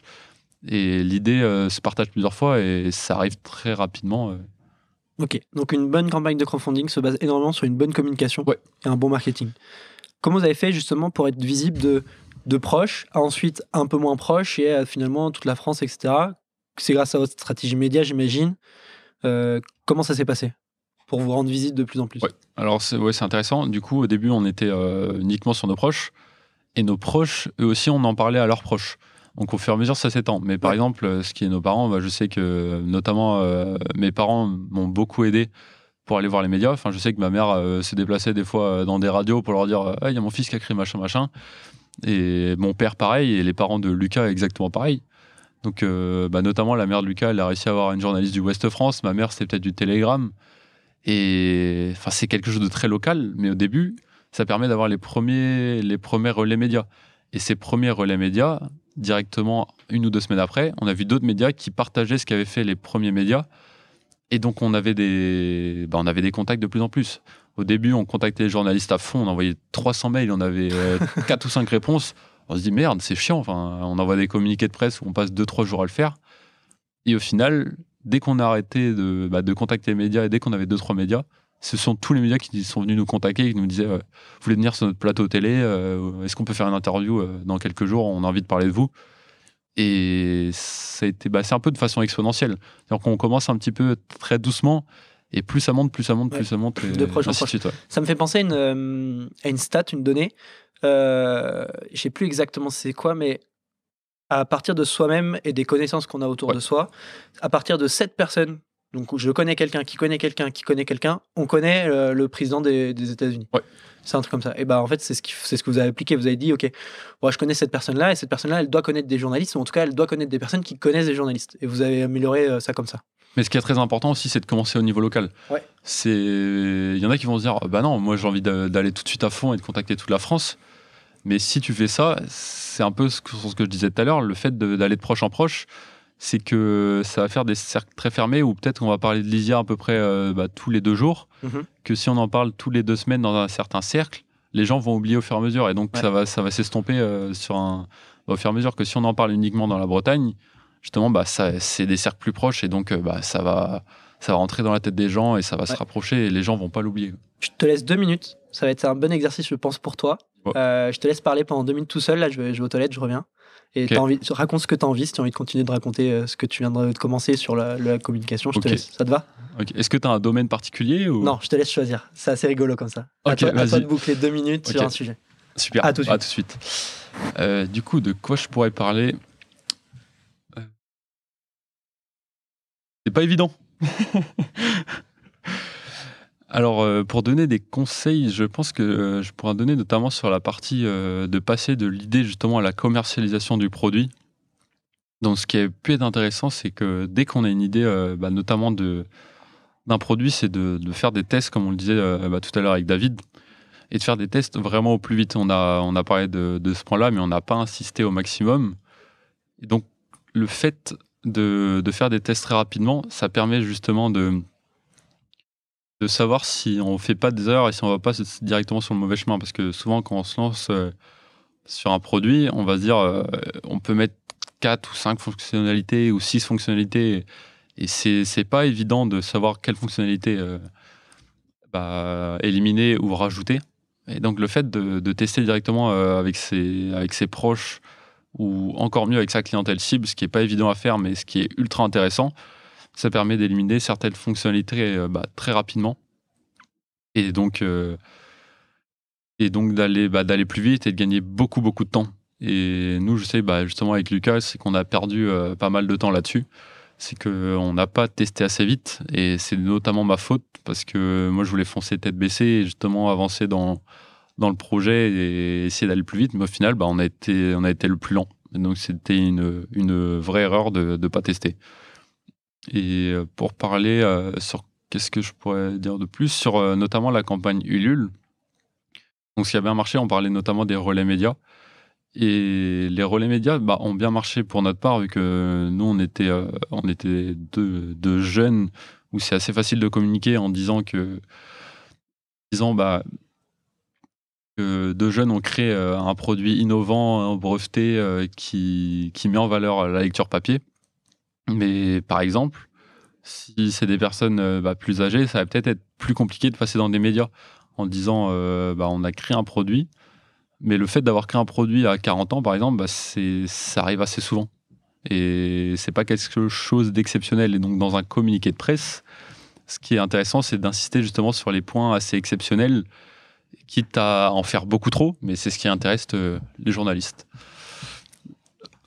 J'ai l'impression que je reviens au bon moment. Exactement. Et du coup, j'ai parlé un peu. euh, Je veux pas savoir. euh, Je, je veux pas savoir. ça je va, peut-être le podcast si j'ai le temps et je l'écouterai et, et, et ça sera rigolo. Super. En tout cas, au moment où je t'ai euh, je t'ai laissé, tu terminais par il faut commencer petit et il faut grossir au fur et à mesure sur sa communication. Proche de soi, limite euh, dans sa ville, ensuite Ouais. dans son département, ensuite dans sa région et ensuite à l'échelle nationale. Bon. Trop bien. Euh, ah, et, c'est assez dur du coup de reposer une question, sachant que je sais pas ce que tu as, as parlé avant et c'est un petit défi personnel. J'espère que tu as kiffé le moment où tu as dû parler pendant 2-3 minutes, je dirais, euh, C'est pas facile, mais c'est marrant comme exercice. Ouais. Ouais, je me suis inspiré de, de Mathieu Stéphanie dans Ouais. Génération 12 sur Je qui le fait. bien, ouais. euh, il dit euh, Je vais prendre un café, je te laisse parler 5 minutes là, tu te démerdes. C'est marrant. C'est marrant comme exercice. Et je me suis dit euh, Ah, C'est le bon moment, faut que j'aille aux toilettes, je te laisse. Voilà, Parfait. nickel. Tout à l'heure, tu, nous as- tu nous as parlé que tu as rencontré pas mal de, de monde qui ont fait des campagnes de crowdfunding Ouais. et tu as pu récupérer des, des erreurs, des choses à pas faire ou des choses à faire aussi sur cette campagne. Est-ce que tu peux essayer de nous débrief ces rencontres-là? Comment tu les as rencontrées? Euh, Quelles sont les questions qu'il faut poser de manière globale? Comment, comment tu rencontres des personnes expérimentées? Comment tu récupères leur retour d'expérience? Alors, comment je récupère et comment je les contacte C'est déjà 100% sur LinkedIn. Du coup, euh, j'ai eu au culot. Je leur dis euh, bah, Je m'appelle Cédric, euh, j'ai 21 ans, euh, je crée. euh, j'ai envie de créer ma boîte, je suis ultra motivé, passionné par ce que je fais. Et j'ai créé un petit produit, un accessoire de lecture. Donc, en vrai, je pense qu'ils s'en foutent un peu du produit, vu que Ouais. c'est plus dire. Enfin, vraiment insister sur le côté ultra motivé et que je suis prêt à y aller à 200% et que dans tous les cas, je le ferai. Tu passes pas par quatre chemins. quoi. Non, je passe pas par quatre chemins. Pour le coup, enfin tous mes messages sont assez clairs et j'aime pas trop parler. Alors qu'on fait un podcast, c'est marrant. Mais justement, j'essaie d'être très très clair et de dire euh, que ce que je pense sans mettre des mots de liaison, sans rien, vu que bah, de toute façon, on s'en fout pour le coup. euh, même si on écrit un beau message, si le contenu est pas est pas concret et, et pas intéressant, bah ça passe à la trappe. Et on sait que les entrepreneurs ont très souvent peu de temps. Et ils vont se dire euh, ah ouais bah c'est bon je vois que il va pas rester me parler pendant une heure ou des choses comme ça et c'est important parce que les gens ils vont se dire enfin ils vont pouvoir lire le message du coup en deux lignes en 5 secondes c'est lu. Ils vont se dire bon vas-y euh, viens on se fait un call de 15 minutes. On a 15 minutes max et on fait ça. Et ça m'est déjà arrivé plusieurs fois que j'écris le message. Le gars il me répond direct. Et il me dit euh, bah vas-y viens on se fait un call euh, on parle de tout ça et pas de problème. Genre maintenant. genre maintenant. Ok. maintenant. Et ça ça se fait assez souvent et et sinon ils prennent un peu plus de temps pour répondre. Si ça pose pas problème ils se disent bah viens on se cale ça ou tu vas sur mon calendly et puis euh, Ouais. on se cale un petit rendez-vous et on en parle sans problème. Mais surtout montrer qu'on est ultra motivé. Et euh, je pense que d'écrire le produit c'est pas ultra intéressant vu que c'est pas ce qui les intéresse. Ok. Euh, quand tu les as rencontrés, est-ce que tu avais prévu des questions en amont? Est-ce que tu avais organisé un, je sais pas, un sondage ou quoi que ce soit? Comment ça se passait les rencontres en elles-mêmes? Du coup, j'avais préparé au début des questions. Je pense que c'est assez logique de le faire pour euh, pas trop se, di- bah, se diversifier et pas faire n'importe quoi et pas leur faire perdre leur temps non plus. Que... Ouais, faut être au concret, quoi. Faut Faut y aller très direct. concret, ouais, ouais. C'est ça. Et à chaque fois, bah, à chaque, euh, j'appelle ça des interviews parce que bah, je leur posais beaucoup de questions. Et à chaque interview, en gros, bah, je leur, je, je chopais un maximum d'informations. Et dès la fin, de- dès la fin de l'interview, du coup, je faisais un débrief et je mettais les points intéressants et les points sur lesquels j'allais revenir. que Je sais que j'allais jamais tout relire. Et ensuite, j'essayais d'améliorer justement bah, mes questions en fonction de- des questions qui avaient été posées, vu que peut-être qu'il y en a qui étaient complètes et donc il n'y avait pas besoin de plus d'informations. Et bah, pour les prochains, je reposais en détail. euh, par exemple, je leur demandais est-ce que tu peux me détailler euh, j'avais vu euh, par exemple avec William de Boku, qui a créé bah, justement un- des toilettes japonaises, enfin, un accessoire de, pour toilettes Ouais, ça me qui met chose. ça sur des, dans des toilettes normales et ça transforme tes toilettes en toilettes japonaises. Et je sais que bah, lui était spécialisé dans tout ce qui est marketing notamment. Et je, bah, je lui ai- justement, je lui ai posé des questions. Et ensuite, bah, ces questions-là, j'ai pu les détailler avec une autre personne qui me dit Ah ouais, il avait fait comme ça. Bah, tout le monde se connaît en fait, donc c'est ultra pratique. Et il me disait euh, Ah ouais, j'ai déjà parlé de, avec William euh, de tout ça. Et donc, euh, lui, il a fait comme ça, mais moi, j'ai préféré faire comme ça, même s'il lui avait fait comme ça. Donc, ça permet d'avoir des différents avis sur les mêmes propos qui sont ultra intéressants et qui permettent de te faire ton propre avis. Ah, c'est super intéressant de Ouais. permettre d'en- d'entrecouper. Ouais, euh, en fait, les, les- comme, comme si tu étais avec les deux personnes en même temps, qui se parlaient, mais tu es l'intermédiaire. Exactement. Ah, c'est super intéressant. Ouais.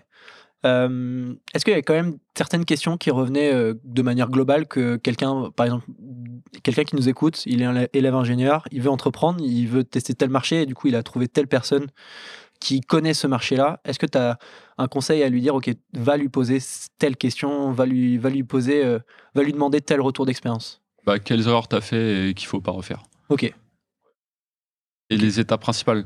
Que bah, si quelqu'un m'interrogeait euh, il y a deux ans pour me demander des conseils là-dessus, je lui aurais pas dit de faire les tests en premier. Mais là maintenant, je lui dis, euh, enfin si quelqu'un me pose la question, euh, c'est quoi l'étape la première J'ai envie d'entreprendre euh, demain. Qu'est-ce que je dois faire? Je lui fais, bah va voir tes clients, tes clients telle cible. Ouais. Tu vas leur poser la question et tu leur demandes, bah, comment, comment est-ce que le produit t'intéresse que je veux créer plus tard? Euh, J'ai lu récemment sur LinkedIn quelqu'un qui, écrit pas mal de posts, je suis incapable de, le citer, euh, j'essaierai de, le retrouver, je le mettrai en description de, euh, du podcast. Finalement, ce qui est intéressant quand tu prends des retours d'expérience de, personnes qui ont cette expérience-là, c'est pas de savoir comment ils ont fait, mais plutôt de, savoir quelles ont été leurs erreurs qu'ils ont faites pour que tu puisses les éviter. Parce que chaque situation est tellement unique que ce qu'il a fait, peut-être que même si tu le refais, ça marchera pas pour toi. Par contre, ce qu'il a, ce qu'il a fait comme erreur et ce qui n'a pas marché, 90% du temps, ce qui n'a pas marché pour lui, ça ne marchera pas pour toi. Ouais. Donc, faut éviter. Ouais. T'en penses quoi? Je suis carrément d'accord. Et justement, bah, tous ces types d'erreurs, ça t'évite d'aller, de les faire. Mais ce qui est intéressant aussi, c'est que justement, d'en parler avec un maximum de personnes, je trouve ça ultra intéressant parce que ça te permet de faire ton propre avis. Et c'est ce qui a marché pour la campagne Ulule, c'est qu'avec justement un retour d'expérience assez important, enfin, quand on dit une vingtaine de projets à une demi-heure à avoir parlé avec eux, c'est énorme. Et je pense pas que tous les projets l'ont fait. Et je pense que c'est grâce à ça qu'on a réussi parce que avec toute cette quantité de données qui nous ont dit euh, bah, ça c'est un avantage, c'est un désavantage, un inconvénient. Et du coup, pareil, on pouvait s'identifier à des types de projets, Mhm. pas forcément sur tous les points, vu que par exemple, on peut parler de Capsme avec euh, Jean et Thibaut qui ont développé euh, bah, une, un système pour remplir ces capsules à café. Et le fait de parler avec eux, par exemple, on pouvait s'identifier parce que eux sont aussi jeunes, ils ont le même âge que nous. Donc on pouvait Ouais. s'identifier sur ce point-là, avec notamment la stratégie média, ils nous donnaient des conseils là-dessus. Et par exemple, on pouvait s'identifier avec quelqu'un d'autre dans l'univers des livres. Et donc c'est tous ces trucs-là qui permettent d'avoir une base de données énorme de conseils et d'erreurs. Et comme ça, ça nous permet de nous faire notre propre avis, ce qui nous a beaucoup, beaucoup aidé euh, pour faire la campagne. Ok. Bah, du coup, je, la pose, euh, je te pose la question. Alors, dans la question, il y a deux questions. Déjà, sur tous les échanges que tu as pu avoir sur les personnes que tu as rencontrées pour faire ta campagne de crowdfunding, quelles ont été la plus grosse erreur de toutes ces personnes-là qu'il fallait éviter? Et ensuite, toi, dans ta campagne de crowdfunding, s'il y avait une erreur à éviter, quelle, quelle serait? Quelle, quelle serait l'erreur? Je pense que c'est la communication. C'est ce que la plupart des, bah, des, des entrepreneurs m'ont dit, c'est de savoir ultra bien communiquer.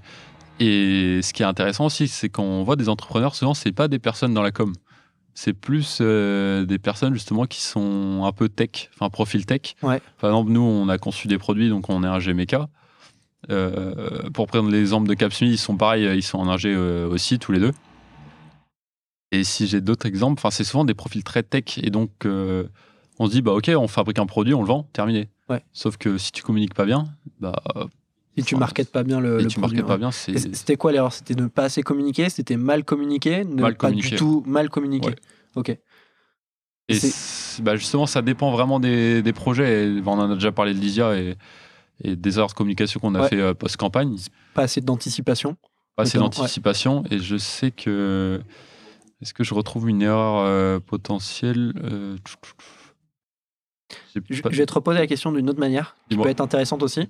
Est-ce qu'il y a un point dans cette campagne de crowdfunding vous avez passé énormément de temps et justement c'était trop de temps de perdu dans ce point-là Euh, notamment sur la partie influenceur, on a passé beaucoup trop de temps en disant euh, comment est-ce qu'on peut les approcher pour dire, euh, enfin pour essayer de, le- enfin ça c'était surtout avec nos stagiaires en communication, justement eux qui bossaient là-dessus.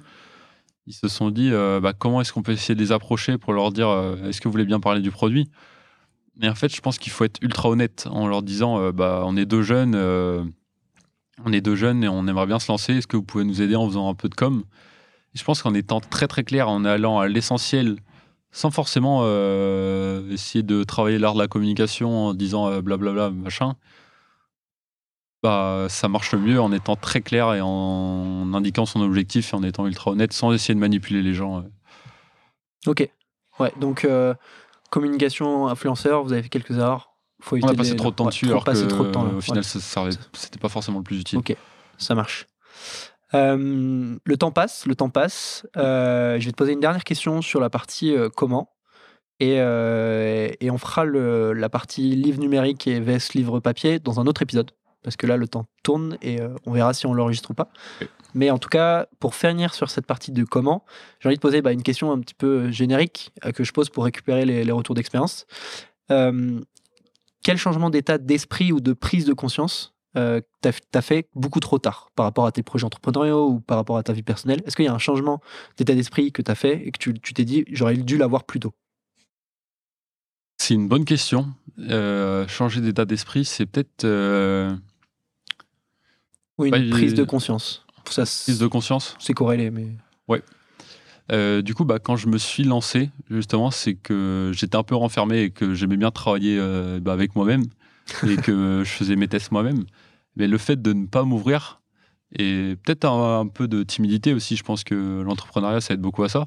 Peut-être le fait d'être un peu timide et de, de travailler par soi-même, vu qu'on a l'impression que, que ça peut très bien fonctionner. Mais le fait de sourire directement, enfin, quand on parle de déjà rencontrer bah, Lucas, avec qui euh, on a fait un taf euh, énorme et ultra intéressant, mais aussi d'autres personnes. Par exemple, après, bah, j'ai été sur LinkedIn et j'ai essayé de faire des posts et de parler à un maximum de monde. Et donc, j'ai rencontré Damien Pi. Et bah, c'est quelqu'un avec des personnes que je me suis ultra bien entendu. Et tous ces profils entrepreneurs, c'est des personnes avec qui je m'entends très bien, vu que je pense qu'on a un peu tous un profil euh, similaire. En partant de problèmes au début, peut-être euh, l'école qui intéressait pas forcément, essayer de s'instruire euh, autrement et de se développer autrement. Et le fait de s'ouvrir à du monde, même en étant timide au début, vu que je pense qu'il y en a qui sont très timides au début, mais au fur et à mesure de s'ouvrir, ça aide beaucoup, beaucoup, notamment à la timidité et même euh, bah, à d'autres défauts qui sont pas forcément des défauts. Mais s'ouvrir, c'est ultra important et ça permet de faire des trucs de fou pour des projets. T'as un exemple d'un truc de fou que t'as que as réussi à faire grâce à cette ouverture-là?